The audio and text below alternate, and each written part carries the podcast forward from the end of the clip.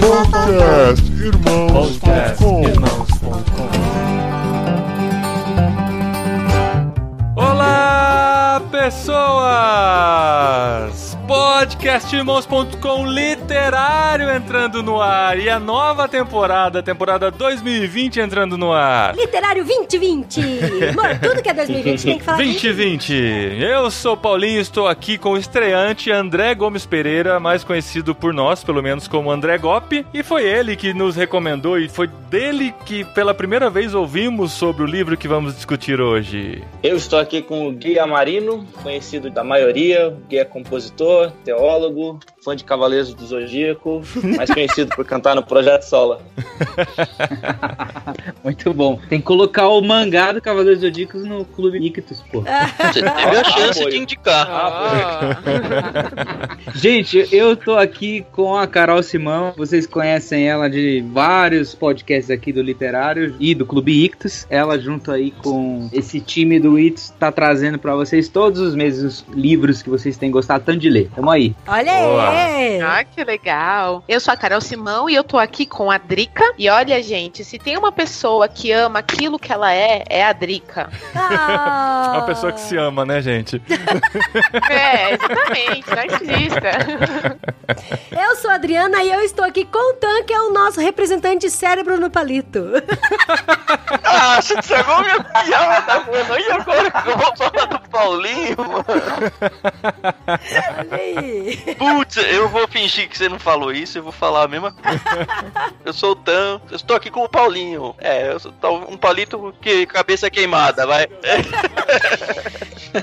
É muito bom, gente. Olha que legal. Estamos de volta para mais uma temporada do Literário. Estamos no episódio número 17 do podcast Literário. Já são 17 livros que a gente leu junto. E hoje a gente traz esse time aqui amoroso para poder falar do livro mais hypado do momento. Você é aquilo que ama o poder espiritual do hábito de James K. A. Smith.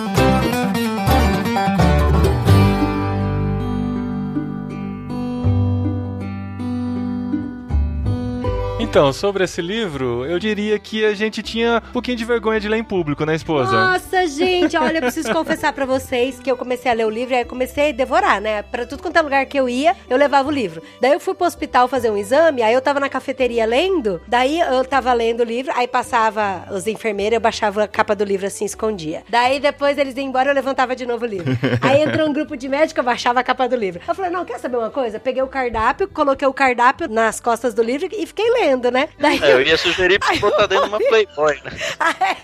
Também. Daí o Paulinho falou assim: Ô Dri, eles devem que tava achando que você tava lendo 50 tons de cinza. o Cacau falou isso. Ah, é, o Cacau. Mas, gente, olha o que tá escrito na capa do livro. Você é aquilo que ama, o poder espiritual do hábito. É autoajuda. Muito, é muito, muito, livro cara. de autoajuda, Coração cara. desenhado ainda, né? Tem o coração, é. Realmente, assim, faz sentido quando você lê o livro, você vê que é muito mais do que um livro de autoajuda, mas a impressão que eu tive também, inclusive quando. Eu já tinha visto esse livro circulando por aí, Ah, mas a nunca tinha dado deu bola. Nada, é. Aí quando o André falou pra gente sobre o livro, eu falei, cara, que estranho, né? O André parece um cara tão É, inteligente. né? eu falei, bom, se o É, André eu vou- indicou... vou o livro é bom. O livro é muito bom. É. Eu, nunca tinha pensado nisso, sabia? É. A capa dele original é tipo um mosaico, esse coração aqui. É, tem umas é pinturas bonito, né? massas, assim. Então é muito mais bonita. É. Então, quando veio a capa assim, eu fiquei reclamando de não ser a original. É. Mas eu não cheguei a pensar que, que realmente dava uma ideia de autoajuda. assim. Dá, dá. Eu nunca tinha pensado nisso. Quando vocês falaram assim, pô, eu tenho vergonha de ler, eu falei, mano, ué, mas por quê? Então, agora eu entendi. Eu tô olhando a capa aqui, eu falei, nossa, é verdade. Tem aquele livro, né? O Poder do Hábito também, parece É. muito autoajuda. É, exatamente, que é inclusive citado, né, pelo autor já no Aham, começo do livro, sim. né? Então, mas assim, quem passa por essa barreira, né, consegue ter uma boa experiência da leitura desse livro. Não, com certeza. E quando a gente começou, quando a gente publicou no podcastirmãos.com que a gente leria ele pro próximo literário, foram muitos comentários positivos, gente falando que fez tese de mestrado, TCC, e tava dando aula na escola dominical sobre esse livro e tal. Eu falei, caramba, o pessoal realmente tá curtindo bastante. Sim, e que é um dos livros indicado até pra causa de voluntariado, sabe? E tal, por É. falar sobre amor, sobre o coração. Mas uma coisa que é muito louco, que eu também tive um outro tipo de feedback. De pessoas achando que era um livro super fácil de ler, porque, Aham. ah, você é aquilo que ama. Ai, que Ah, que gostoso, fofo. gente. É. E o livro é super profundo, E ele filosófico, é né? filosófico e tal. E É. a galera ficou, é, não, é, livro é difícil. Eu falo, não, gente, depois É. você entende, assim, a pegada dele, aí vai. Não, se você não tá no ritmo de leitura, pra se conectar nele é um pouco complicado. Eu vim de um livro anterior que era muito mais prático, né? A gente tava estudando sobre filhos de terceira cultura e tal. Então eram exemplos práticos de pais com filhos no campo. Aí quando eu entrei nele, eu falei, peraí, eu tenho que mudar um pouquinho minha cabeça porque ele traz pra um outro lado a reflexão, né? A gente vai pra algo muito mais profundo. E filósofo tem dessas, né? Tem dessas de dar nó no nosso cérebro. Então se a gente não tá conectado na leitura, a gente acaba tendo dificuldade. Eu tava de férias em janeiro e eu tava lendo um livro do C.S. Lewis, o Até que Tenhamos Rostos. E assim, faltam quatro capítulos, os capítulos são curtos e a gente tinha que gravar isso aqui. E chegava da editora, porque ele é do Clube Ictus agora de fevereiro, ele chegou pra gente na sexta, no- sexta-feira, né, cara? Ou Sexta-noite passada, pra gente gravar o episódio na terça. Aí eu falei, cara, eu não posso parar o livro do Lewis, né? Tava muito legal a história, mas eu tive que parar. E aí eu li ele em dois dias. Assim, por conta disso eu já falei, droga, não quero ler esse livro. É serão. Aí tem toda essa questão do título. Você é aquilo que ama. Eu falei, putz, odeio o livro do autoajuda. O Guilherme indicou um livro aí que vai ser uma porcaria. Aí eu virei a orelha, olhei a cara do cara. Eu falei, cara, não é possível que esse cara aqui tenha alguma coisa pra me falar. Olha só, Jogou o preconceito. livro pela capa, pela cara do autor. É, Pelo- totalmente, pelo né? momento em que ele me pegou, assim, que eu não queria nunca começar um livro naquele dia. Aí eu falei, não, vai. É meu trabalho, né? Do Clube Ictus, eu tenho que gravar, você tem que ler gravar esse negócio. Aí, assim, passou o primeiro capítulo, aí eu falei, putz, cara, que joia, mano. Que livro fantástico. Que pena que ele tem essa capa, pena que o autor veste essa camisa.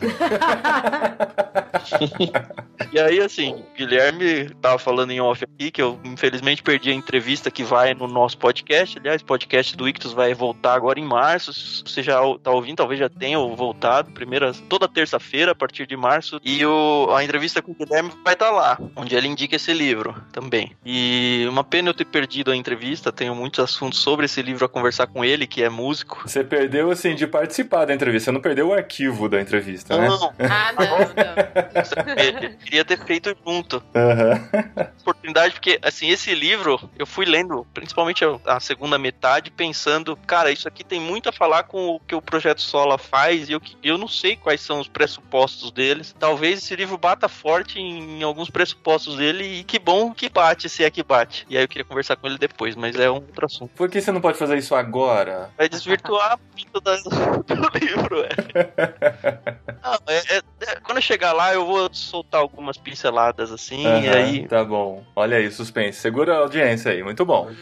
O assunto desse livro surgiu quando eu tava falando com o André, a gente tava falando sobre liturgia de culto. Sim. Falei, caramba, como um, um livro, né, de autoajuda pode ajudar. pode ajudar nesse assunto, né? Mas o que que te levou a esse livro, André? Cara, eu acho que eu também já tava no hype, assim, de muita gente comentando o livro, então quando ele chegou eu tava muito pilhado pra ler, assim.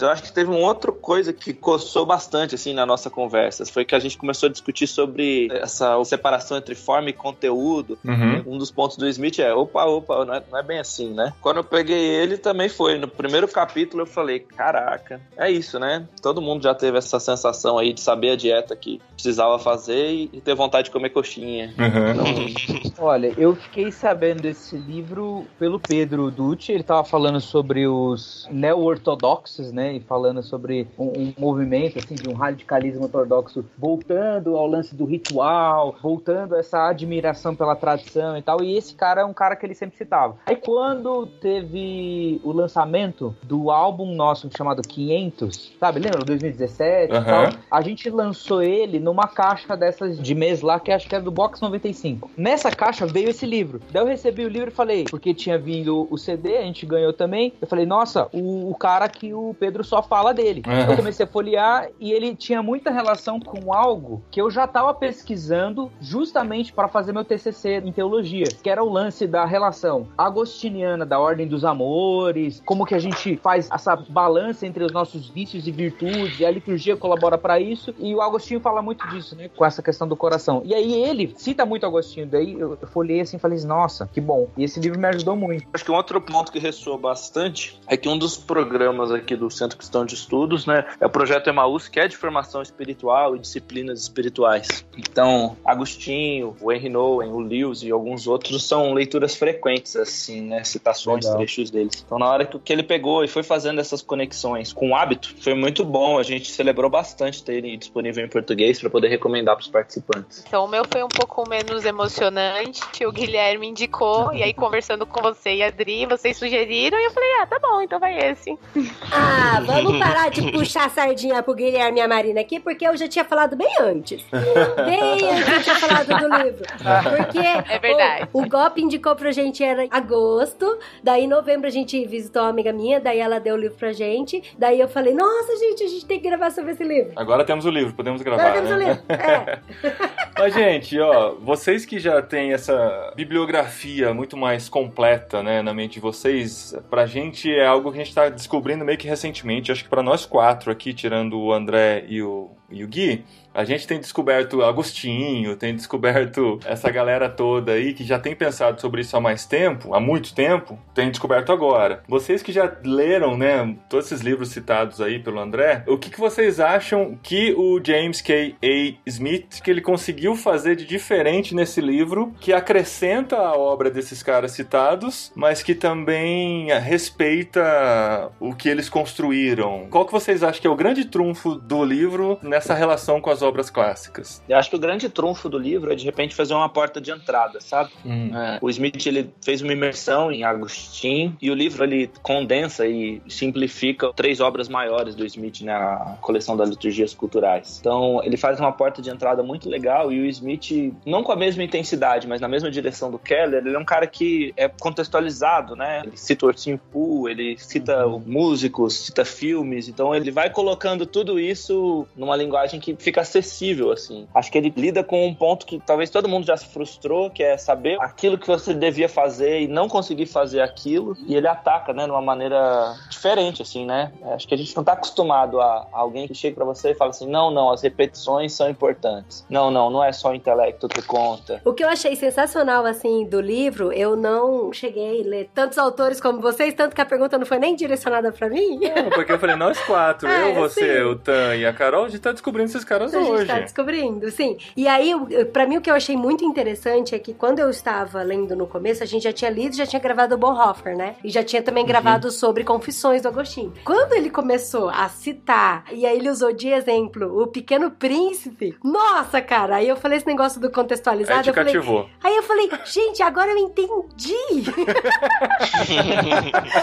agora eu entendi o que, que o Agostinho tava querendo dizer, cara. Não, e é legal que é um carimbo porque a gente tá mandando no clube, cara. Então, Então, ó, mano, tá, olha tudo, só. tá tudo conectado. Tá tudo conectado. É. E aí eu falei, cara, que da hora, porque ele cita muitos amores que o, o Agostinho fala bastante em confissões e tal. Mas aí ele fala da cerne do amor, assim, de como você cativar as pessoas, citando o Pequeno Príncipe. Aí eu falei, nossa, é muito da hora. Inclusive, eu gostaria de pedir licença aqui pro Gui, antes dele responder filosoficamente, de que eu queria citar muito essa parte, amor, de que ele fala do Pequeno Príncipe. Se bem que Vai pode- lá, usa, usa- as duas mãos, vai lá, eu seguro o microfone pra é, você. isso tem até a ver um pouco com o cerne, né? O coração e a raiz do livro, né? Porque ele fala assim: se você quer construir um navio, não chame as pessoas para juntar madeira e nem lhes atribua tarefas e trabalho, mas ensine-as a desejar infinitamente a imensidão do oceano. Então, cara, isso é muito legal. É você cativar as pessoas pelo coração. Ensina eles a amar e a desejar e a percorrer o oceano, a sensação de estar em cima de um barco e tal. E não falar pra eles sobre coisas práticas e pragmáticas e capacitação e treinamento. Ah, a madeira é isso, a madeira é aquilo e tal. E aí eu falei, cara, isso é muito legal. Agora eu entendi, sabe, o que é o negócio do coração e tal. Eu acho que isso entra muito no papel que o James Smith mesmo ele tem, como o papel da história dele, né? Ele agora ele é um cara que tem escrito e ele é professor do Calvin College, ele é um cara estritamente reformado e tal, mas a história dele, ele não vem desse meio. Ele vem de um meio carismático. Ele conta a história dele que ele, ele, ele foi um cara que estava no meio carismático e então vem para esse meio mais tradicional, que tem a liturgia como foco. E esse trabalho dele, o livro Você é aquilo que ama, junto com os três volumes do Liturgias Culturais, trazem, acho que, um fôlego e um sentido, justamente para tentar harmonizar a parte do coração com algo tão pesado, tão engessado e que às vezes tão lidado com preconceito, que é o assunto da liturgia. Uhum. Entendeu? Eu cresci numa igreja mega litúrgica, numa igreja tradicional e tudo mais, que tem essa visão que o Smith tem sobre os conceitos. Mas a vida disso, a relação disso com o coração, a importância disso para com os hábitos e tal, eu creio que ele dá uma perspectiva nova para isso, traz um oxigênio para a liturgia, para a gente prestar atenção para algumas coisas, Uhum. e principalmente para você prestar atenção não só no âmbito litúrgico dominical, mas E eu acho que dá até um. Acho que dá até um argumento para as igrejas que têm a liturgia engessada, no bom sentido, porque eu realmente acredito que muitas delas, hoje em dia, não sabem nem justificar a- liturgia delas mais. E esse livro talvez venha para eles como, olha, uma resposta de por que, que eu faço isso? Eu perdi até a referência, mas eu consigo explicar, principalmente para os jovens, né? Ele tem um capítulo Uhum. todo falando para jovens sobre por que, que é importante isso, por que dessas repetições. Ele linka muito com o livro do hábito lá, que eu não li, mas conheço bastante gente que gostou. Então, e o, o que eu acho louco também é porque, assim, igual pegando esse gancho da liturgia, de que por que, que as pessoas fazem isso e tal, é a questão do pensamento, né? Que eu até gostaria até de voltar e falar isso no início, que fala lá no do Descartes lá, né? Que você pensa logo existo, né? Do cérebro no palito. Por isso que a gente fez até essa brincadeira na introdução. E que muitas vezes a gente pensa de que a gente é voltado e a gente é motivado por nossas ações intelectuais e pelo nosso pensamento. E sendo que a gente, a gente é aquilo que ama, né? A gente é muito mais voltado para ações do nosso coração. E até fala aqui na contracapa do livro que eu achei muito legal, e isso também chamou bastante minha atenção antes de começar a ler. Ele fala: "Você é aquilo que ama, mas pode ser que você não ame o que pense que ama". Então é muito louco isso, né? É. Igual o Tan falou, questionando as liturgias de por que, que a gente Uhum. acaba fazendo isso. Tá Essa fazendo abordagem é legal, porque daí corrige a péssima impressão da capa do livro, né? Porque pare- a impressão que dá é assim, eu vou viver em prol daquilo que eu amo, né? Eu tenho minhas paixões e eu vou me entregar minha vida pra isso e vou atrás dos meus sonhos, Uhum. né? Dá essa impressão. Mas o autor já desconstrói essa ideia de cara, assim, né? É. Ele, ele já se Primeira desarma, né? já tirei isso. Exato. Mas assim, ainda pela capa do livro é possível você concluir isso por esse argumento que a Adri leu, né? Mas pode ser que você não ame o que pensa que ama. Uma coisa legal sobre isso é que a gente está numa geração que alguns filósofos e o pessoal que estuda sociologia tem falado e falado cada vez mais que essa geração mais afetiva, né? Ou a era dos ressentidos. Então, tanto no mercado de trabalho, você tem um destaque para esse lance de soft skills. Por exemplo, ah, o cara ele é empático. Ah, o cara ele consegue se relacionar com os outros. Então, isso, coach tem ensinado as pessoas a soft skills, que nada mais são do que aquela lista de coisas que a gente tem no Galata 6. Então, parece que a sociedade tem caminhado para um, um discurso mais afetivo das coisas. Então, é muito assertivo ele vem com essa mensagem, porque a própria sociedade já está mais aberta a esse tipo de discurso do que apenas o discurso cognitivo, de que você faz as coisas pela sua mente, etc, etc, etc. E essa abordagem dos sentimentos dele, né, de como as nossas práticas, as nossas rotinas, elas vão treinando, né, o nosso coração. Ele fala, né, calibrando a bússola do nosso coração para apontar para algum lugar. Pro norte, É. né? O norte sendo Cristo, né? Eu acho que uma das partes mais fantásticas do livro, assim, é quando ele compara a experiência do shopping, né, como com a experiência do culto, assim. É, Eu falei essa pra minha esposa, cara. Cheio de dedos. e tudo.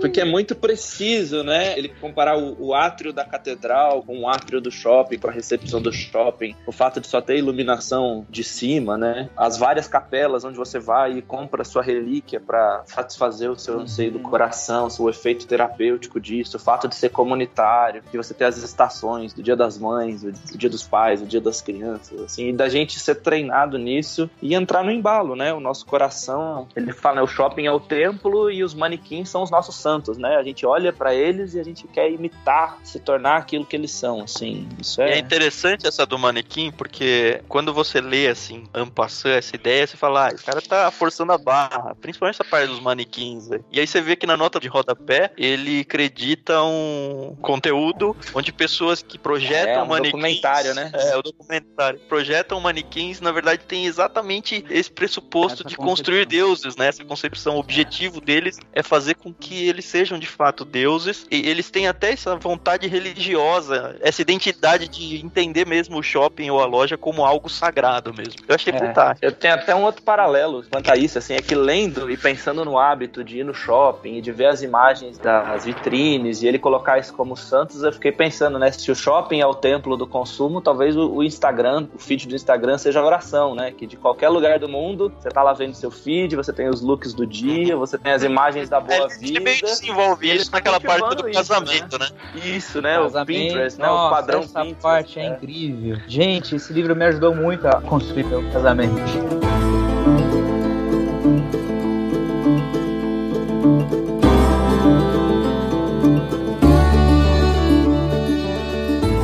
Tenho uma pergunta que desde que eu tô lendo o livro, eu falei, cara, eu preciso fazer essa pergunta pro André, porque ele me indicou, ele é o grande culpado pra isso, e eu vou aproveitar pra fazer a pergunta aqui no programa. Mas, cara, ele deu um nó muito grande na minha cabeça, muito grande, porque fala sobre a questão do coração, que a gente é voltado pra adorar aquilo que tá no nosso coração, aquilo que a gente ama, mas que também a gente não consegue transferir da nossa mente aquilo que tá no coração. Então, muitas vezes eu tô lendo a Bíblia e eu falo, cara, isso não tá no meu coração, mas a Bíblia é meu manual, a Bíblia é meu guia de instrução pra como eu devo viver. Como que eu faço pra isso sair da minha cabeça e entrar no meu coração? E aí tem uma parte do livro que fala sobre a gente criar hábitos pra isso, né? Só que eu queria muito que você me explicasse um pouco sobre essa parte, assim, sabe? Como que a gente torna aquilo que é pensante entrar no nosso coração e a gente realmente ser aquilo, entendeu? Eu acho que a resposta que ele mesmo direciona pro livro, né, é aceitar os hábitos, né, as práticas em que o espírito habita. Então, você entender que, por exemplo, a repetição,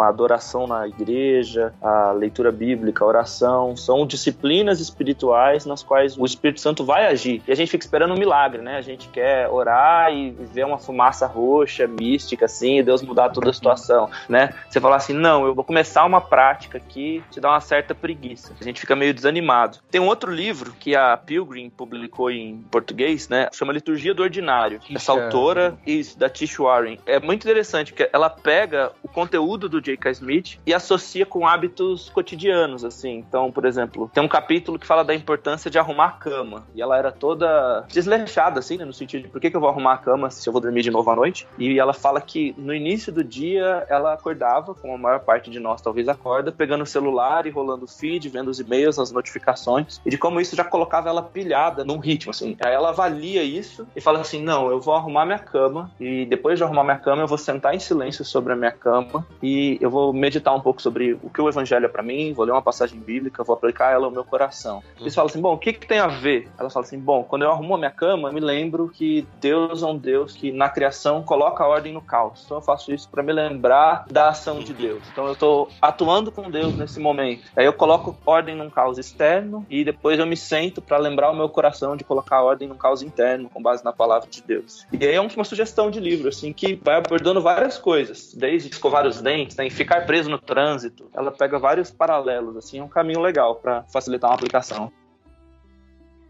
Tinha uma amiga minha que ela odiava passar roupa, né? Ela odiava passar roupa, detestava passar roupa. E o marido dela tinha que trabalhar de social e tal. E aquilo ela falava, ai, que inferno isso. Aí chegou uma irmã na casa dela e falou assim: Irmã, pense que você tem uma roupa de homem pra passar na sua casa. E aí ela mudou a visão dela. Ela passava a camisa do marido dela que ia trabalhar, agradecendo. Ai, Deus, obrigada, porque o senhor me mandou um marido que é tão carinhoso pra mim e tal e tal. E ela falou que toda vez que ela passava a roupa dele, ela orava por ele, sabe? Que medo das feministas ouvindo esse programa. Que medo.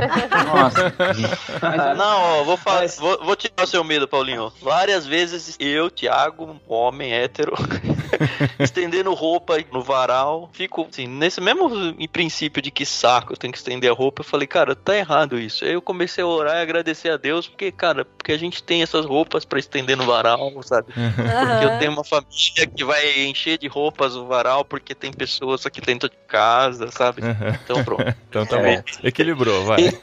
Tem uma, tem uma passagem massa, né? João 13, quando Jesus lava os pés dos discípulos. Hum. Essa é a tarefa mais mais desprezível que talvez alguém do período lá poderia fazer. E Jesus pega e faz. Você fala: caraca, Jesus, ele faz essa tarefa, que era a tarefa chata, que ninguém quis fazer, que diminuía as pessoas na convenção social da época. E Jesus pega e faz, assim. Isso é muito significativo, né? Pra lavar a louça, pra trocar a fralda do bebê, pra lavar o banheiro, assim. Se Jesus faz, significa que, pô, não, não tem nada indigno, não tem. É. E o, o, lance do treinamento do coração é, é justamente isso que o, o Dé falou. Você tem Jesus mostrando e fazendo uma coisa extremamente ordinária que ninguém quer fazer e apresentando um imaginário, algo que está além da simples vontade, algo que está além da simples cognição, ou seja, do pensamento ali. Nossa, eu tenho que fazer por causa disso. Não, é aquele que o James Smith fala do norte, do desejo de boa vida. Você ajusta o seu coração para isso. Pô, por que, que eu vou arrumar a cama? Olha só, estou ajustando esse desejo de boa vida de quem é meu Deus, do que ele faz, do caráter dele. Então as outras coisas começam a fazer sentido. O meu desejo de realizar coisas não é simplesmente porque eu preciso fazer ou porque eu sei fazer, eu sei que é o certo, mas sim porque o meu coração está se ajustando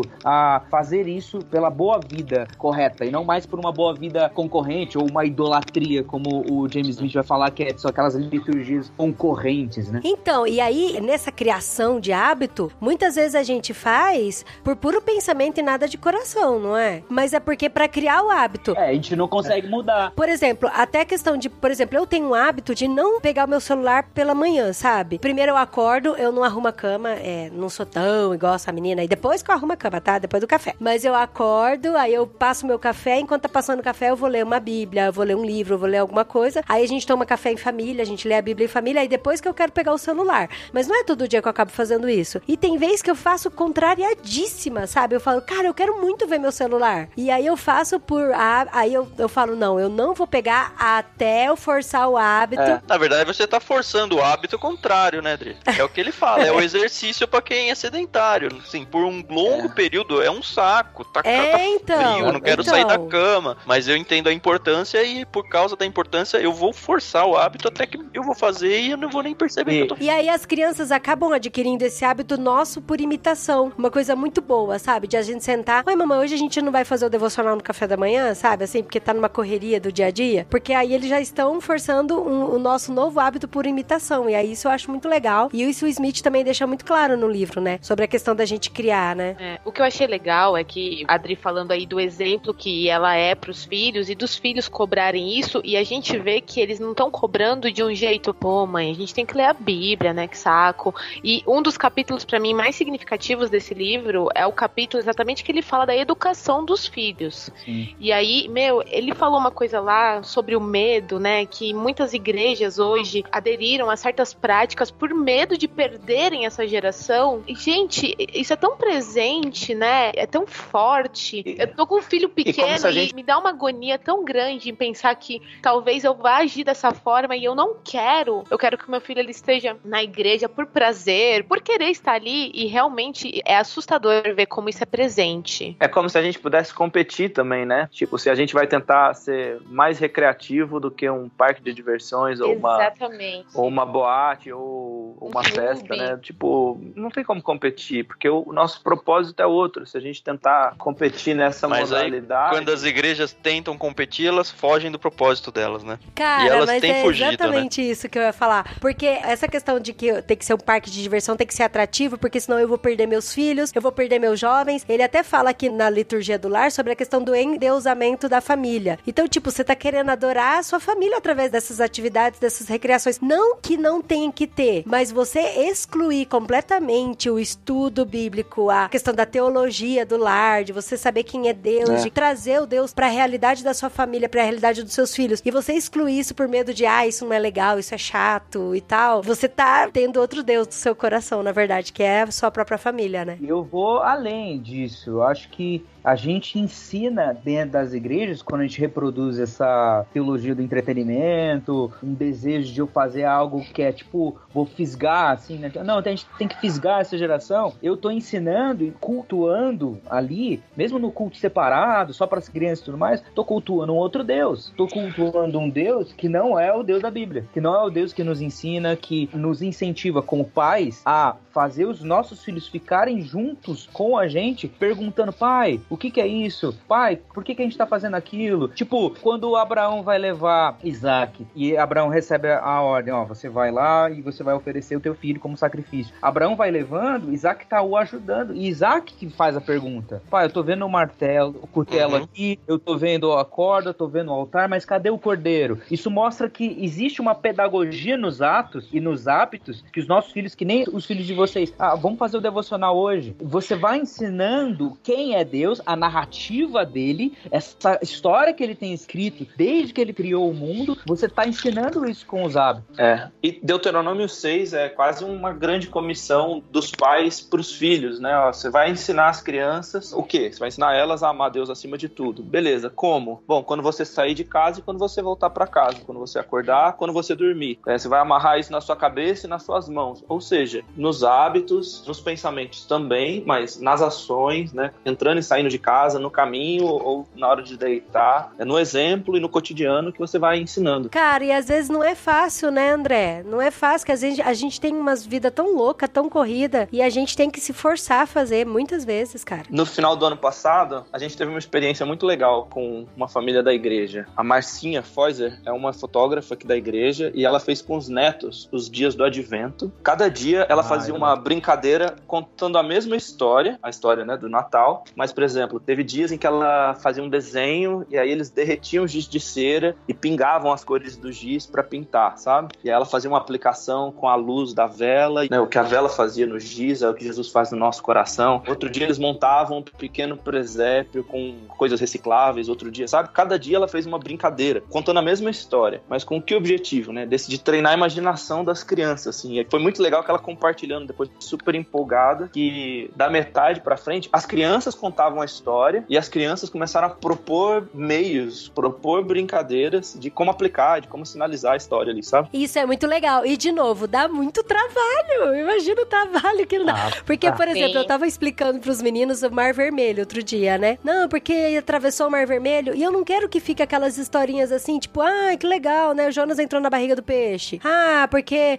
Moisés abriu o Mar Vermelho. Tipo, como se fosse uma coisa tão corriqueira e a gente deixar de entender que isso é sobrenatural, sabe? De que é muito louco, sabe? De ficar É muito desenhar o leãozinho do Daniel sorrindo na, na cova dos leões, é Então, isso. cara, umas coisas assim. E aí eu falei, não, gente, eu lembro que eu fiz um mar vermelho de gelatina, laranja, de morango, né? Gelatina de morango, num topo bem alto assim, a gente colocou o bonequinho de Lego bem pequenininho, sabe? Quando abriu o mar assim, pra ele, nossa, mas que grande e tal, pra tentar ver, sabe? Um pouco dessa imensidão, dessa magnitude mesmo que foi o negócio. Porque acho que a gente acaba caindo muito na, na coisa comum, né? Também tem isso. É.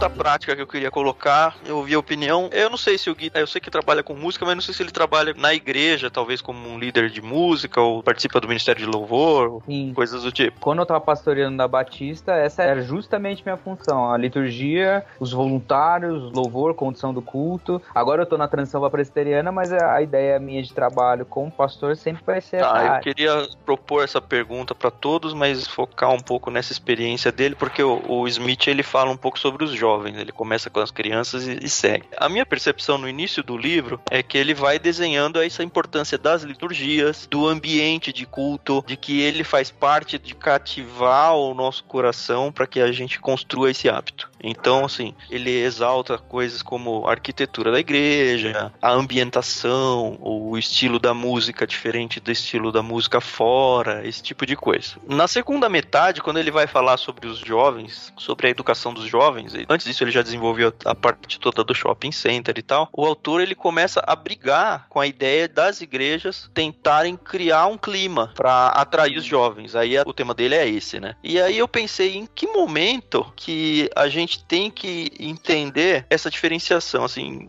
na real, o que, que a gente tem que pensar sobre as igrejas de hoje, porque eu já tenho passado, visitei várias e vi em vários contextos igrejas que diminuem a luz, toca aquele mantra, a Massa, ele fala um pouco sobre isso. Eles constroem todo um, entre aspas, é um clima espiritual Uhum. num ambiente de salão de culto. E eu sei que hoje é com o objetivo de tentar agradar, ou quase formar uma balada ali, sabe? Ou criar um ambiente que não é exatamente a liturgia que o Smith fala, mas também a liturgia na história, em algum momento, ela foi criada e ela não era liturgia antes dela É. antes dela existir. Eu queria entender um pouco de vocês que têm experiência, principalmente em culto de jovens. Eu não sei nem se eu concordo com o conceito de culto de jovens. Nossa, mas é velho mesmo, né, cara?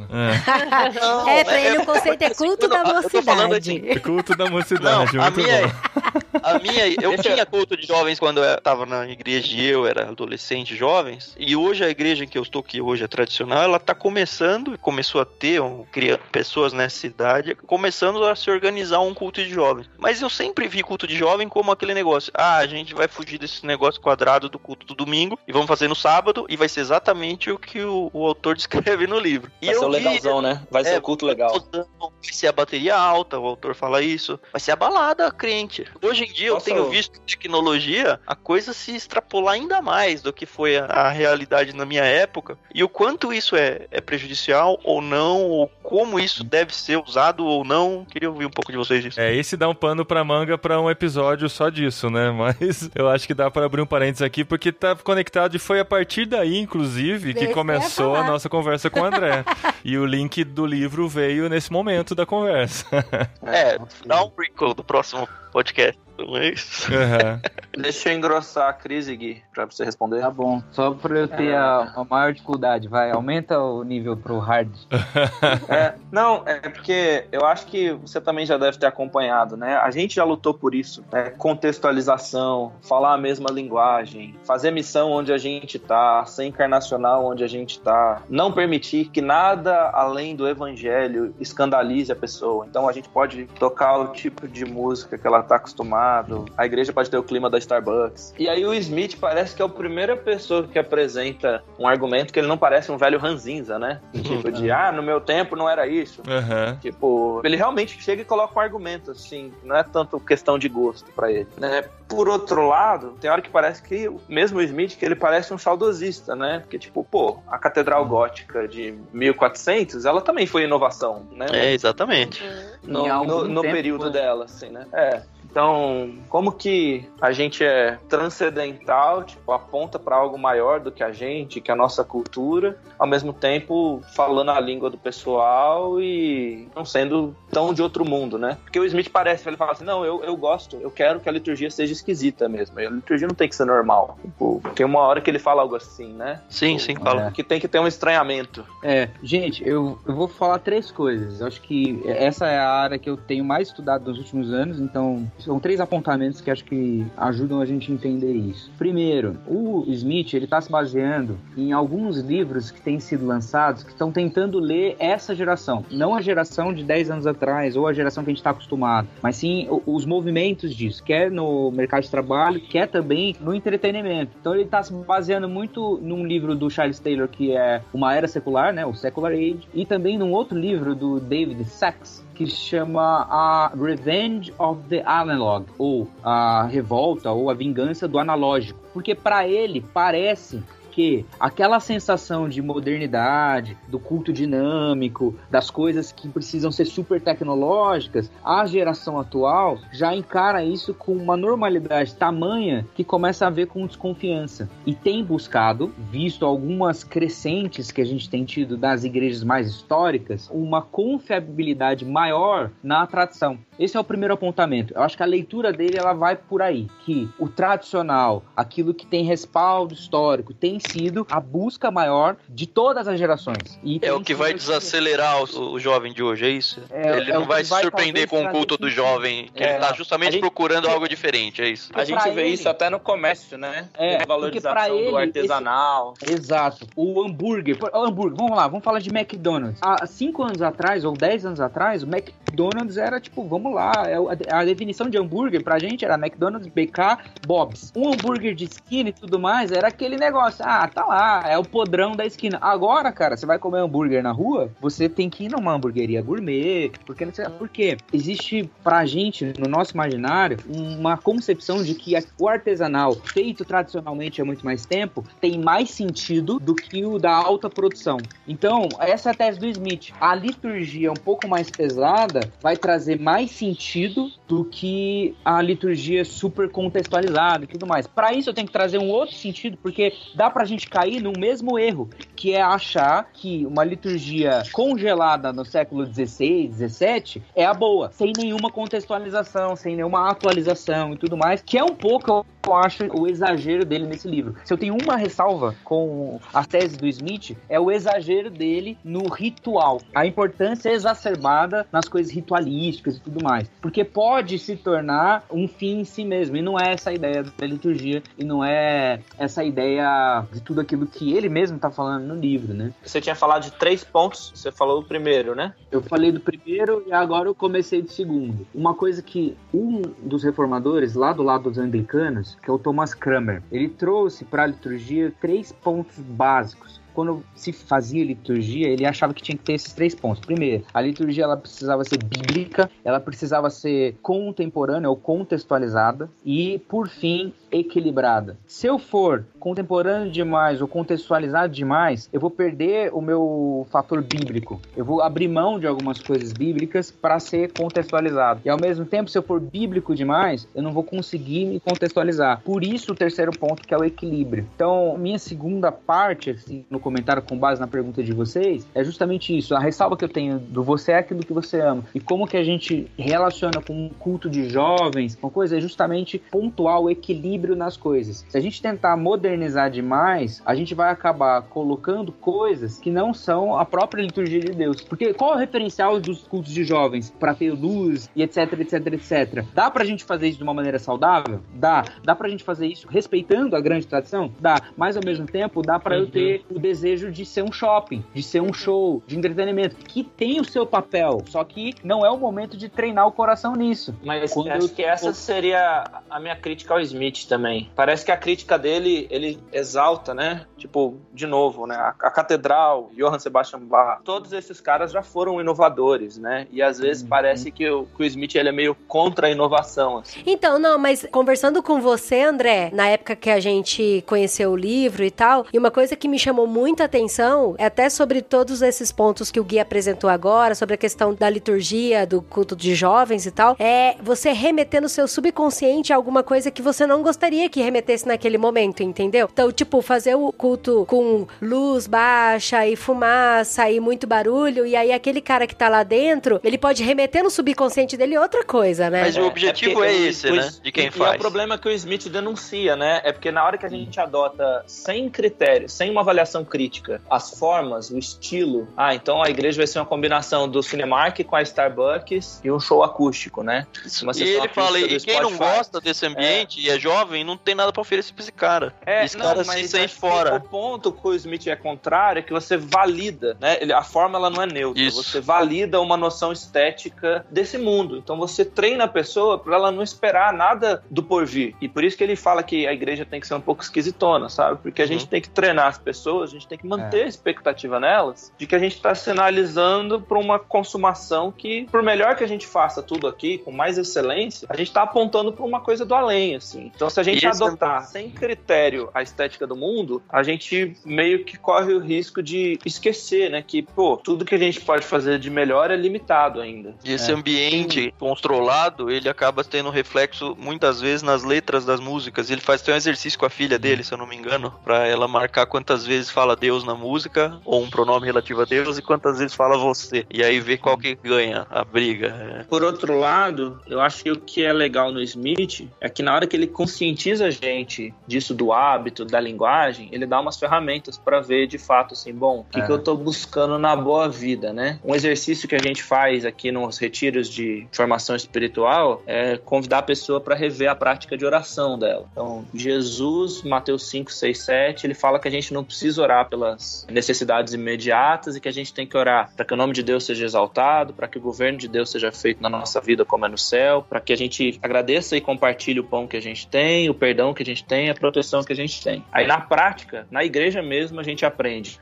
a orar pelo emprego que a gente não tem, pelo pão, pela roupa, pela casa, para passar no concurso público, e a gente acaba não orando para que o nome de Deus seja exaltado, celebrando. Então, assim, de alguma maneira, até na prática da oração, a gente já incorporou um pouco dessa cultura de estar preocupado com o imediato tal, e a gente ora. Preocupado com eu, né? É, os pronomes, né? O que a gente fala das músicas, a gente poderia falar da nossa oração. Né? Oração do Sim. Pai Nosso, os pronomes são teu, tua, nós, nosso. O canto público, ele ensina a gente a orar. Agostinho já tinha essa concepção de, pelo cantar, nós aprendemos a orar. E você ia levantar o terceiro ponto ainda, Gui? É, o terceiro ponto, juntando com tudo aquilo que a gente tem comentado e combinado, é o seguinte: a nossa liturgia ela corre um sério risco de ser esquizofrênica. A gente corre o risco de acreditar numa coisa, mas nas nossas práticas, nos cultos, nas reuniões, nas orações, que nem o André falou, a gente está estabelecendo outro tipo de Deus. Dentro da nossa concepção de confissão de fé das nossas igrejas, daquilo que a gente acredita, do que está escrito lá no site da igreja, acreditamos uma coisa. Mas as nossas práticas acabam sendo outra. A gente ensina sobre outro Deus. Isso é um perigo.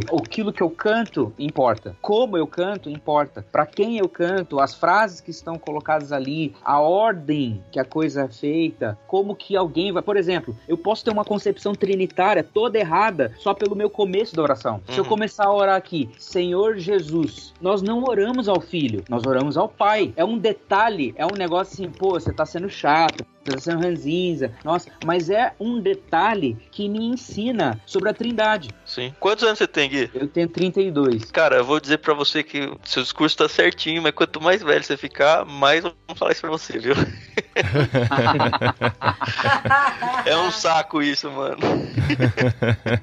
tá ficando velho, né? Não, então, a gente que assim, eu já tinha esse tipo de discurso há muito tempo, só que agora já cola falar, não, pô, você é chato, você é velho, você é, velho, é retrógrado. ranzinza. É. Então aproveita os últimos anos aí, Gui, pra ser o herói da resistência. É?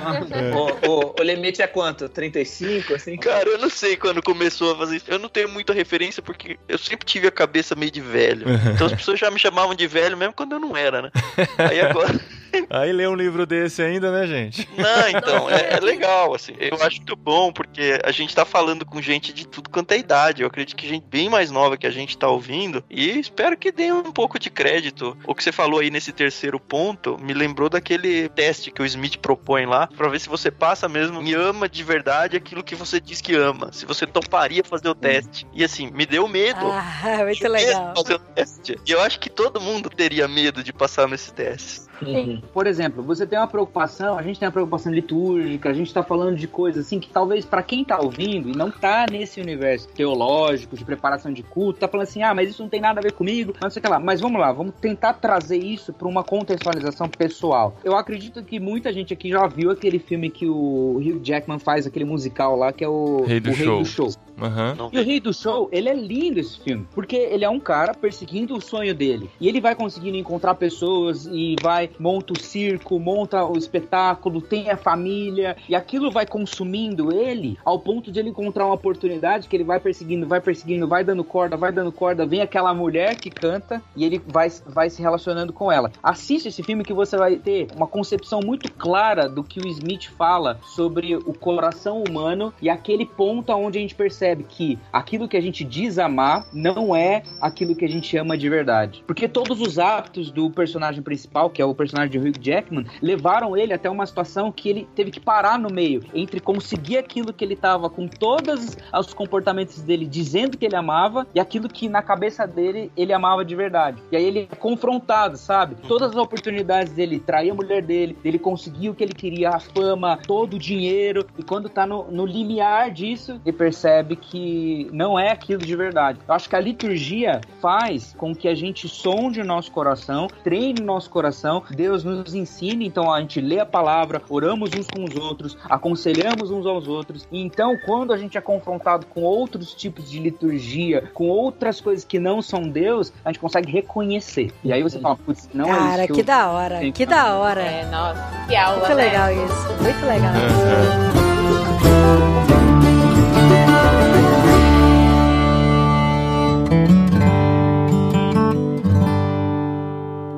Pessoal, é isso, porque tem muito tema ainda pra discutir. Eu sabia que se eu largasse o microfone na mão de vocês, a coisa ia embora aqui.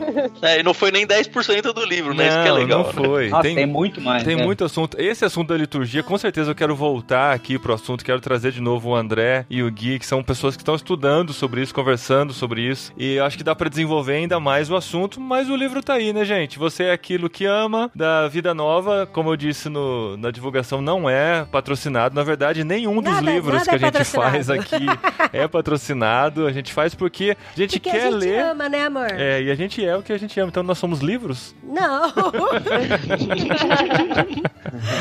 Mas a gente lê e escolhe um livro pra ler junto com os nossos ouvintes e quer fazer essa discussão aqui no final, tudo. A gente agradece muito pelo André, pelo Gui. Eu sei que eles estão aí explodindo de vontade de falar muito mais coisas sobre isso, o Tan, a Carol também. Mas é o que dá pra fazer dentro de um podcast que a gente se propõe a fazer uma análise emocional e não consegue entrar muito a fundo em Sim, todos os temas sim. como a gente gostaria, né? E ó, o que eu aprendi aqui mais um pouquinho sobre esse livro foi que realmente a gente é aquilo que ama e que a gente consegue colocar no coração aquilo que a gente quer amar, não é? É, exatamente. Isso dá, pra, isso dá pra concluir pela capa também, né? Se você virar o livro, você. Não pra... Não precisa nem ler, amor. Nossa, É, perdi tá tempo à toa. É, exato.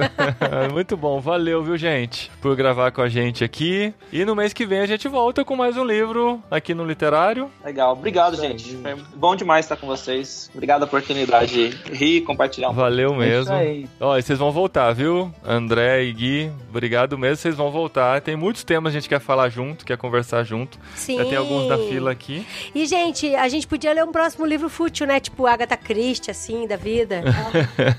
Não fala que esses livros são fúteis. Não fala isso. A Carol é subir nos muito bom. tamancos Nossa, aí. o coração até parou aqui. É.